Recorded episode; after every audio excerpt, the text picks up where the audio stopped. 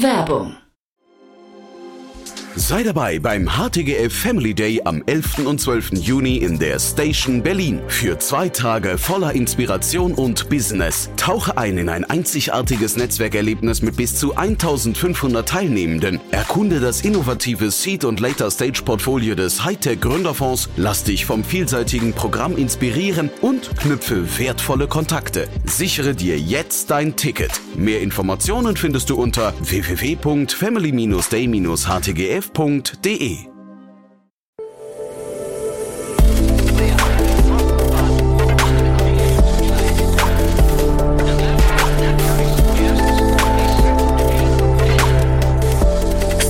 Insider Daily.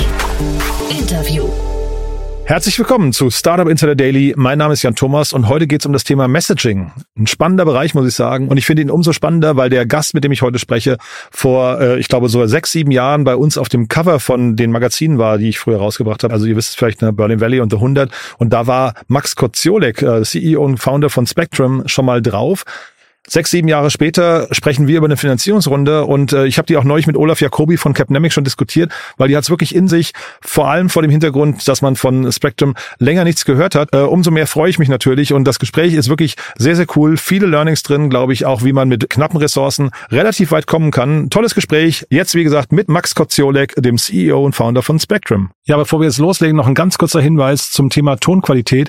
Wir haben nicht das heutige Interview in zwei Teilen aufgenommen, was damit zusammenhängt, dass bei den ersten ersten Minuten die Aufnahmequalität nicht ganz so gut war. Deswegen seid bitte nicht irritiert. Die Tonqualität wird relativ schnell besser, aber nur als kurzer Hinweis, dass ihr euch nicht wundert. Es gab am Anfang ein paar Tonprobleme, die sind aber wie gesagt nach ein paar Minuten behoben. Viel Spaß jetzt.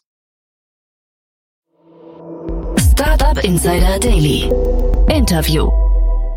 Sehr schön, ja, ich freue mich. Max Kostiolek ist hier, CEO und Founder von Spectrum. Hallo Max. Hallo Jan, ich grüße dich. Ja, toll, dass wir sprechen. Hab neulich mit Olaf Jacobi von Capnemic schon über euch gesprochen. Wir waren beide ganz beeindruckt. Euch gibt's ja schon relativ lange, ne? Das stimmt, das stimmt. Wir haben ursprünglich ähm, das erste Mal haben wir uns mit dem Thema beschäftigt 2000, ganz spät 2015, 2016 dann das äh, ein ganz anderes Produkt an den Markt gebracht, dann eine Seed-Runde geraced für Publisher, um CNN, Business Insider, Financial Times und so weiter, äh, die konnten darüber über WhatsApp äh, News verschicken, über WhatsApp und Facebook Messenger und haben dann Ende 2017, Anfang 2018 Pivot zu dem gemacht, was wir heute machen. Mhm. Und ich kenne euch auch deswegen, weil ihr wart mal auf dem Cover von, wir haben ja eine Magazinreihe gehabt, Berlin Valley hieß die, und da gab es ein tolles Cover mit euch, so ein schönes oranges Cover, wo ihr, glaube ich, im Café gesessen habt, ähm, du und deine Mitgründer. Das heißt, von dem Modell, was ihr damals verfolgt habt, habt ihr euch dann wegentwickelt, äh, entwickelt, ja? Ganz genau, ganz genau. Ich glaube, wir haben, wir haben hart gearbeitet und wir haben Product Market Fit gehabt. Wir hatten die großen Marken eben als Kunden gewinnen können, aber wir haben festgestellt, der Markt ist zu klein. Ach ja. Der Publishing-Markt ist leider nicht groß genug für so eine Softwarelösung, die wir gebaut haben. Und dann war relativ klar, hier hier ist nichts, hier ist nicht genügend zu holen für ein, für ein Venture-backed äh, Startup. Da haben wir dann gesagt, okay, wo ist der, wo ist der Bedarf noch quasi noch größer. Dann haben wir eben festgestellt, dass er bei Brands eigentlich noch größer ist. Sie brauchen noch viel eher eine Lösung, um mit ihren Kunden zu interagieren und haben dann uns umorientiert. Und sag mal vielleicht ganz kurz, das ist ja wirklich spannend, ähm, wann, wann macht man einen Pivot und wann hört man auf, ein, ein Ziel zu verfolgen? Also ähm, wart ihr als Team so gut, dass du gesagt hast, wir wollen unbedingt zusammenbleiben oder hätte man nicht auch sagen können, okay, das war jetzt eine Idee, die verfolgen wir aber nicht weiter, wir machen einfach die Firma zu und machen ein neues Venture? Das ist eine sehr gute Frage. Ähm, ich kann immer an den Moment zurückdenken und überlegen, ja, man hätte die Entscheidung äh, so oder so treffen können. Beides wäre, glaube ich, ähm, total fair gewesen gegenüber äh, Kolleginnen und Kollegen, die man eingestellt hat, auch gegenüber den Investoren. Ähm, wir haben uns damals entschieden, weiterzumachen, weil wir so sehr an den an Messaging eben insgesamt glauben. Und mhm. Wir wollten auch, das war oder ist das erste Startup, was äh, ich und mein, mein Mitgründer machen. Da beißt man sich natürlich auch ein bisschen fest, da, da geht man nicht nach Hause. Obwohl dann, ne, nach dem Pivot, wir haben 2016 die Feed-Runde äh, geraced. Wir waren, haben uns nach 15 Monaten dann umentschieden, das, das anders zu pivoten. Das hat auch bedeutet, dass wir dann über zwei Jahre Geburtsstrap wieder haben. Was schwierig ist, wenn du vorher ähm, quasi eine, eine Runde geraced hast und dann wieder zurück musst zum Bootstrappen, ähm, weil es einfach eine andere Art ist äh, zu arbeiten. Aber das haben wir relativ erfolgreich gemacht und haben dann die später die Series A wieder ähm, geraced ähm, und haben dann wieder quasi wieder den Wechsel gemacht. Also wir haben dann quasi beide beide Seiten nochmal noch mal gesehen, was auch ganz spannend war. Mhm. Zurück zum Bootstrapping, das habe ich noch nie gehört. Das kann ich mir fast gar nicht vorstellen, weil man, wenn man aus dieser Venture-backed äh, aus diesem Modus rauskommt, dann ist man ja eigentlich, man hat ja dann Teammitglieder aufgebaut oder zumindest in der Regel ne, und hat dann irgendwie auch bestimmte Kostenstrukturen. Die kriegt man ja im Bootstrapping-Modus, wenn man jetzt nicht gerade selbst die tiefsten Taschen hat, eigentlich gar nicht hin, oder? Das ist, es war wahnsinnig schwer. Mhm. Also es war wahnsinnig schwer, das, das hinzukriegen. Wir hatten äh, sehr schnell sehr, sehr, sehr, sehr guten Zuspruch von den Kunden. Das war, glaube ich, der, der, der Vorteil, den wir da hatten. Wir haben einfach, sind dann sehr schnell gewachsen und konnten, dadurch, dass wir im Software as a Service Bereich sind und unsere Verträge ähm, ein Upfront Payment haben, also wenn du einen Vertrag unterschreibst für zwölf Monate, kriegst du die Summe für die zwölf Monate sofort äh, oder fast oft in den ersten zwei Monaten überwiesen. Dadurch hast du einen anderen Cashflow. Also du kannst relativ schnell Cashflow positiv werden, ähm, wenn du nicht monatlich abrechnest, sondern eben jährlich abrechnest. Und diesen Mechanismus haben wir eigentlich genutzt, um damals das äh, äh, zu bootstrappen und relativ schnell Cashflow positiv zu werden und dann das Team weitestgehend beizubehalten. Ich glaube, wir haben äh, vier, fünf äh, Teammitglieder verloren, aber der Rest ist dabei geblieben und wir haben das aufgebaut.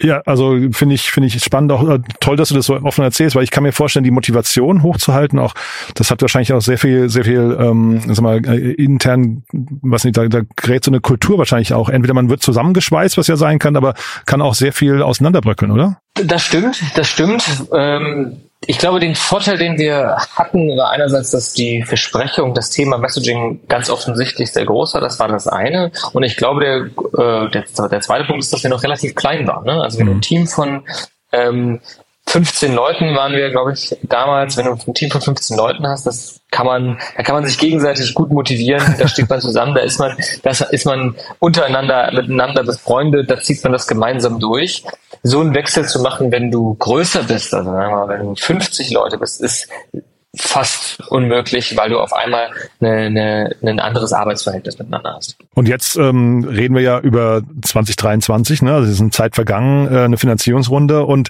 äh, kann man erstmal gratulieren, ne? Also so ein langer Weg gegangen, das, da baut man Resilienz auf, glaube ich, ne? Ähm, aber man kann sich jetzt heute wahrscheinlich umso mehr freuen. Man kann sich sehr darüber freuen. äh, es war wirklich auch, äh, ist auch immer ein langer Weg. Ähm, man, ich versuche immer zu sagen, dass die Finanzierungsrunde natürlich ein, ein, ein Tool ist, ein, ein Werkzeug ist, was uns hilft, unsere Ziele schneller und, und, und besser zu erreichen. Äh, und es sollte selber kein Ziel sein. Nichtsdestotrotz, wenn man dann das äh, bekannt gibt und ähm, dann damit anfängt zu arbeiten, macht das natürlich äh, großen Spaß und das ist ein großer Erfolg. Mhm.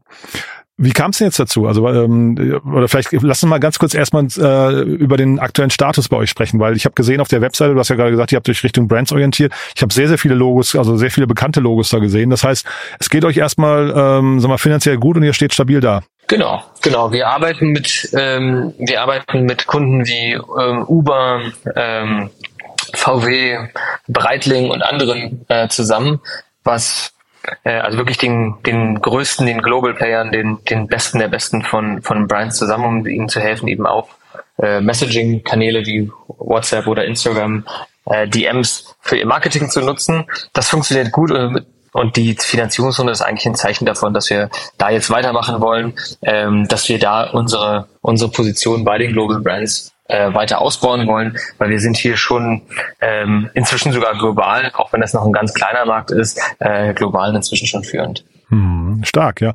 Aber wenn du sagst DMs fürs Marketing, das heißt, ihr seid quasi ein äh, nicht WhatsApp äh, für Unternehmen, die also quasi WhatsApp nicht nutzen möchten, oder wer ist euer direkter Gegenspieler?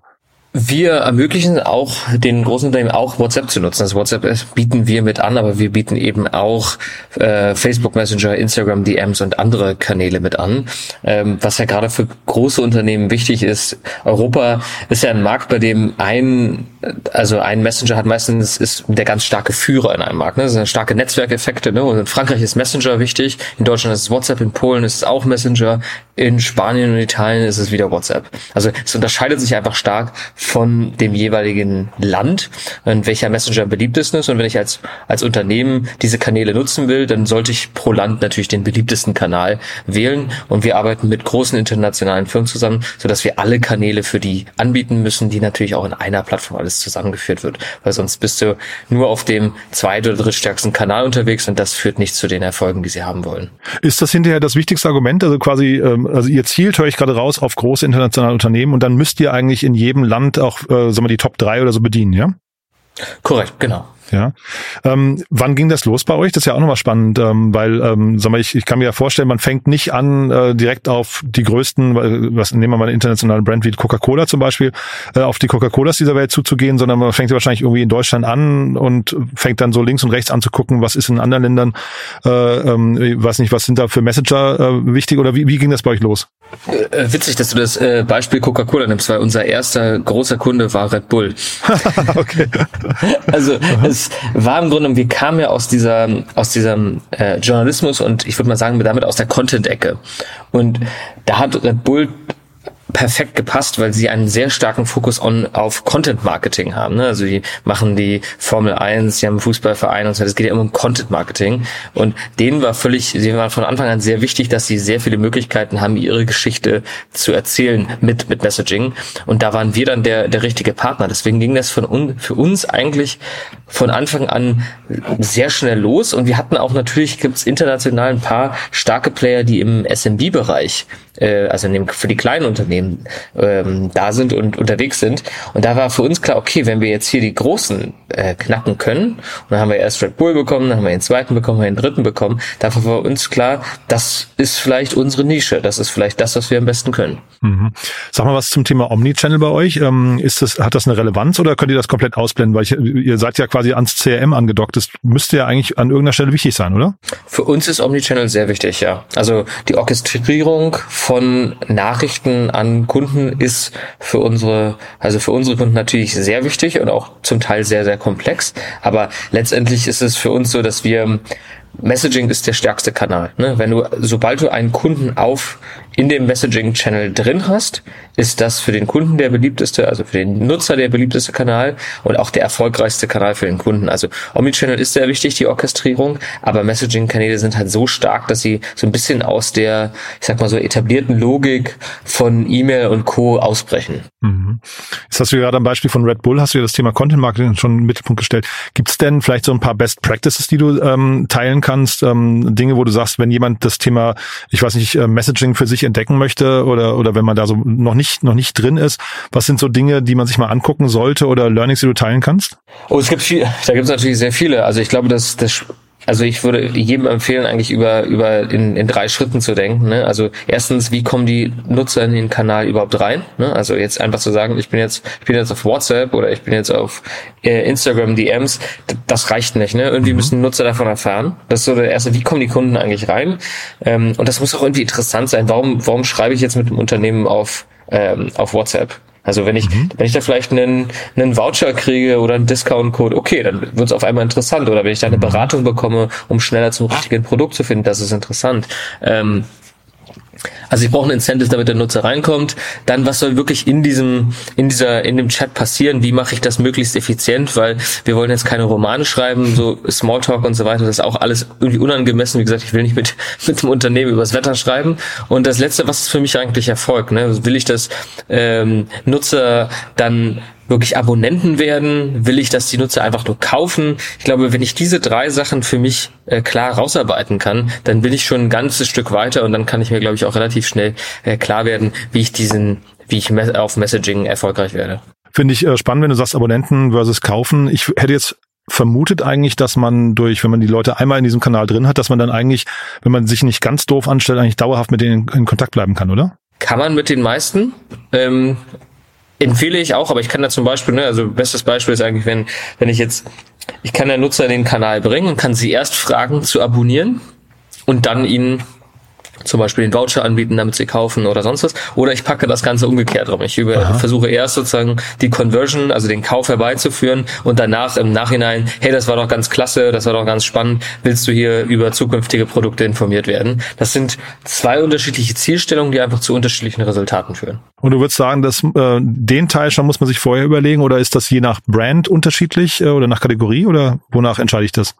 Das ist ein bisschen, das hängt tatsächlich ein bisschen von der von der von der Brand ab. Ne? Also es gibt ja ein paar Unternehmen, die sind darauf aus, die brauchen, die die sind nur auf die erste Conversion quasi aus, die wollen nur diesen Kauf äh, Verkauf erzielen und dann und dann war's das eigentlich und ab und zu noch mal irgendwie ein, ein Update rausschicken oder Abandoned Card oder sonst was machen.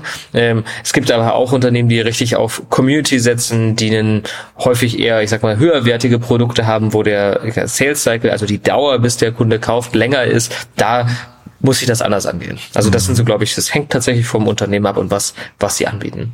Ab welcher, du hast ja gerade gesagt, Kunden äh, sind bei euch zum Teil zumindest internationale erfolgreiche Brands. Ab welcher Kundengröße geht sowas los, dass man sich damit beschäftigen soll? Ich hatte jetzt mal nach Preisen geguckt bei euch, ich habe keine gefunden. Ähm, da gibt es so ein paar Indikatoren, aber ähm, vielleicht magst du mal sagen, äh, ab wann man sich generell mit dem Thema Messaging äh, auseinandersetzen sollte und ab welcher Größenordnung ihr auch ins Spiel kommt.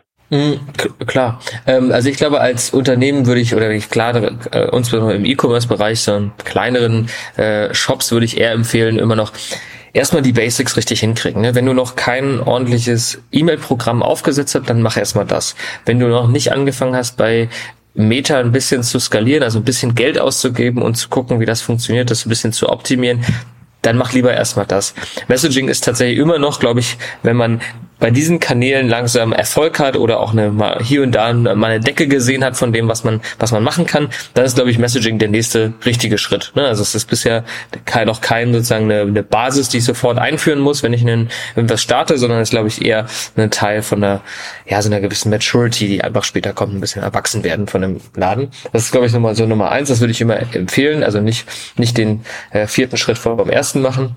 Äh, ab wann wir ins Spiel kommen na, wir, wir richten uns eher an Unternehmen, die über 2000 ähm, äh, äh, Mitarbeitende haben. Also schon deutlich größer und dann auch so äh, preislich wird's dann ganz schnell äh, sechsstellig bei uns schon. Mhm. Klingt gut. Äh, ist das ein umkämpfter Markt? Wahrscheinlich schon, ne?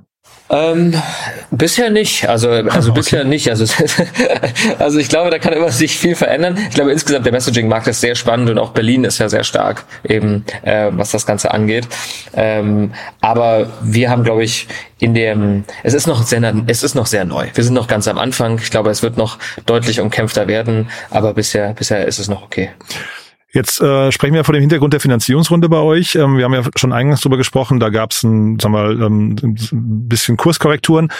Äh, wie war denn das Umfeld für euch? Und jetzt vor allem habe ich jetzt gesehen, äh, zumindest ähm, in einer, ich weiß gar nicht, was eine Pressemeldung war, aber ich glaube schon, ne, dass ihr euch jetzt quasi mit KI, also ihr habt KI jetzt irgendwie relativ prominent in den Mittelpunkt gestellt. Hat sich das nochmal geändert? Jetzt gerade war das wichtig für die Finanzierungsrunde? Tatsächlich überhaupt nicht. Oh ja. ähm, so wie, wie das manchmal so ist. Also wir haben haben uns im Nachhinein auch gefragt, ob wir das vielleicht falsch gemacht haben, ähm, weil wir haben eigentlich wir arbeiten schon so lange mit dem Thema. Ne? Also Google hat damals uns die äh, zum ersten ganz am Anfang schon 2016 schon Geld gegeben dafür, dass wir damals eine KI für den Journalismus aufbauen, also eine Conversational AI für den für den Journalismus aufbauen. Das haben wir seitdem durchgezogen. Wir haben äh, zwei Sachen patentiert, die im Algorithmus funktionieren. Wir sind sozusagen die ganze Weiterentwicklung in diesem Bereich mitgegangen und haben auch ein Team, was das die ganze Zeit macht. Und wir haben, ne, jetzt ist GPT-3 war das, was mit ChatGPT so erfolgreich geworden ist. Und deswegen haben wir diesen, diesen Boom jetzt. Wir haben GPT-2 schon bei uns im Produkt implementiert gehabt, mhm. seit, ich glaube, 2019. Also das ist für uns alles jetzt tatsächlich kein Neuland, aber wir haben darauf äh, vielleicht fäl fälschlicherweise nie äh, einen großen Fokus, Fokus gesetzt. Mhm. Wir haben das jetzt aber natürlich gemacht, weil wir nochmal sehen, dass da jetzt auch noch so viel mehr geht, insbesondere durch die neuen Open Source Modelle, die wir haben. Ne? Wir haben große Kunden, wir können jetzt nicht einfach alles zu äh, über die API zu OpenAI schicken und sagen, so bitte hier ist das Resultat. Ähm, dafür haben wir einfach Kunden, die das niemals zulassen würden. Da geht es um Brand Security, da geht es um, äh, um Datensicherheit und so weiter und so fort. Das können wir nicht machen. Deswegen, aber mit den neuen Open Source Modellen, da ist so viel passiert, da können wir auch nochmal ganz andere Sachen machen. Deswegen haben wir das jetzt in den Vordergrund gestellt und wir wissen, dass wir da jetzt auch einfach produktmäßig äh, ganz große Durchbrüche haben und in den nächsten paar Monaten auch präsentieren werden. Deswegen haben wir das jetzt äh, gemacht. Aber für die Finanzierungsrunde selbst war es äh, eigentlich nicht relevant. Und Kunden gegenüber aber ein wichtiges Argument? Tatsächlich, ja. ja. Also wir hatten jetzt äh, einen, einen sehr, sehr großen Kunden. Ähm, da haben wir ein neues Feature von uns vorgestellt, was wir, was wir machen. Und das ist tatsächlich sofort bei denen von, äh, hey, das ist ganz neu zu, das ist einer der Kern, Kernfeatures oder Kernsachen, die wir nutzen wollen, sofort nach oben geschossen. Also die sehen auch, wie viel Produktivität da auf deren Seite ähm, äh, freigesetzt wird. Man sieht ja im AI-Bereich, auch im Callcenter-Bereich relativ viel Bewegung. Äh, wann wachsen diese beiden Bereiche zusammen? Also ähm, euer Bereich mit, mit äh, Chat und Messaging und auf der anderen Seite der Callcenter-Bereich? Ist eine gute Frage. Wenn ich in die Glaskugel äh, gucke, dann sehe ich, dass sie eigentlich nicht zusammen, dass sie nicht zusammenwachsen. Ah ja. Ähm, weil das wird tatsächlich zwischen zwei, das werden zwei unterschiedliche Systeme sein, die mit unterschiedlichen äh, Daten arbeiten. Ich glaube kaum, dass es ein, es wird vielleicht einzelne Unternehmen geben, die das irgendwie zusammen doktern wollen, aber die Fähigkeit, ähm, einen Kunden, äh, ein Problem zu lösen, wenn er schon Kunde ist, versus ein Kunde zu überzeugen und an den richtigen Zeitpunkten äh, sozusagen anzupingen.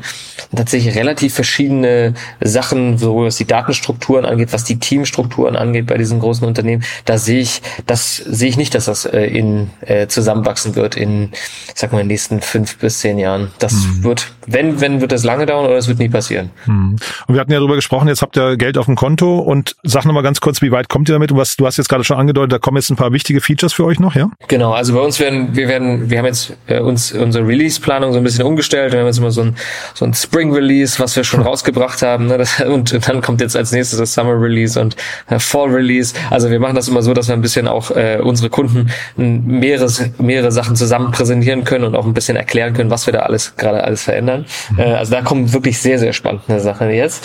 Ähm, für uns, wie lange, wie lange reicht das? Ähm, wir kommen wir sind ja ein Unternehmen, was sehr lange ähm, auch gebootstrapped hat oder einfach oder anders gesagt auch einfach äh, Cashflow positiv schrägstrich profitabel war. Ähm, das ist auch eine Sache, zu der wir auch zurück wollen. Ne? Wir waren mhm. immer ein sehr effizienter, ein sehr effizientes Unternehmen. Da wollen wir auch zurück. Wir, wir haben jetzt das zusätzliche Geld vom Konto, das finden wir super, aber und werden auch das nehmen und weiter investieren. Aber grundsätzlich wollen wir immer den Weg haben äh, in die Profitabilität. Mhm.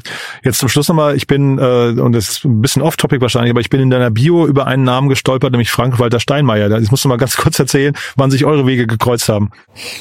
ja, das, über den Namen kann man stolpern, das ja. stimmt. Ich war, äh, mit 23 bin ich äh, Bundestags, ähm, also Kandidat für den Deutschen Bundestag äh, geworden und bin direkt gegen Frank-Walter Steinmeier im Wahlkreis angetreten und stand auch auf Listenplatz zwei ähm, der, der FDP in Brandenburg. Und wäre 2013 die FDP in den Bundestag gekommen und nicht diese historische Ausnahme äh, passiert, bei der sie nicht reinkommen, weil sie bei 4,98 äh, Prozent landen, äh, dann wäre ich 2013 mit 23 in den Bundestag äh, eingezogen. Das wäre sicherlich eine sehr, sehr spannende Zeit gewesen, aber dann würde es heute auch kein Spektrum geben. Genau. Also von daher rückblickend vielleicht gar nicht so schlimm, ne?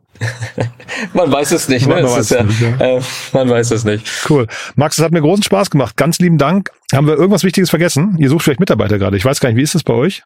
Wir suchen, wir suchen äh, auf verschiedenen Positionen. Ja, wir suchen sowohl im, im Vertrieb natürlich, im Sales-Bereich suchen wir. Äh, wir suchen auch gerade äh, Frontend-Engineers. Also ähm, gerne mal auch bei uns vorbeigucken und auf die auf die Seite schauen. Ähm, da wir wir freuen uns über über jede Bewerbung. Wird verlinkt. Cool, Max. Dann lieben Dank, dass du da warst und weiterhin viel Erfolg. Und ich freue mich natürlich auf die großen Updates. Ich danke dir, Jan. Bis, Bis dann. dann. Ciao.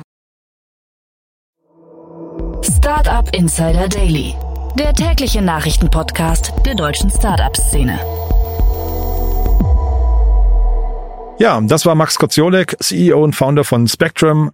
Cool, ne? Hat mir großen Spaß gemacht. Äh, hat man nicht alle Tage, dass man einen Bundestagskandidaten hier hat, der danach erfolgreich ein Unternehmen gegründet hat. Ich find's super cool, muss ich sagen. Viele Learnings drin und ich finde, Max vor allem hat das sehr, sehr authentisch und offen kommuniziert, was da auch vielleicht in der Vergangenheit, äh, ja, ich will nicht sagen schiefgelaufen ist, aber was für Überlegungen die Neujustierungen, die Neuausrichtungen befeuert haben. Finde ich super cool, hat mir großen Spaß gemacht. Wenn es euch auch so geht, gerne weiterempfehlen. Ihr wisst ja, wir freuen uns immer über neue Hörerinnen und Hörer, die uns noch nicht kennen. Dafür vielen Dank an euch. Ja, und kurz noch der Hinweis, ihr wisst, wir bauen eine große Plattform auf unter www.startupinsider.de könnt ihr euch die anschauen. Dort findet ihr nach und nach alle Startups, die man kennen sollte in der deutschen Startup-Szene. Also wir versuchen da wirklich einen großen Überblick zu schaffen. Startups mit ihren Profilen, mit den Gründern, Gründerinnen, dem Management, den Investoren, den Business Angels, alle Podcasts, in denen die Gründerinnen und Gründer aufgetreten sind, viele Nachrichten und noch vieles mehr findet ihr, wie gesagt, auf www.startupinsider.de. Schaut es euch mal an. Wir freuen uns über Nutzerinnen und Nutzer. Wir freuen uns aber auch vor allem über Feedback. Wenn euch was auffällt, was euch noch dringend fehlt, sagt uns gerne Bescheid und teilt das Ganze auch gerne natürlich in eurem Freundes- und Bekanntenkreis. So, das war's von meiner Seite aus. Euch einen tollen Tag. Wir hören uns vielleicht nachher wieder und falls nicht nachher, hoffentlich spätestens morgen. Bis dahin, alles Gute. Ciao, ciao.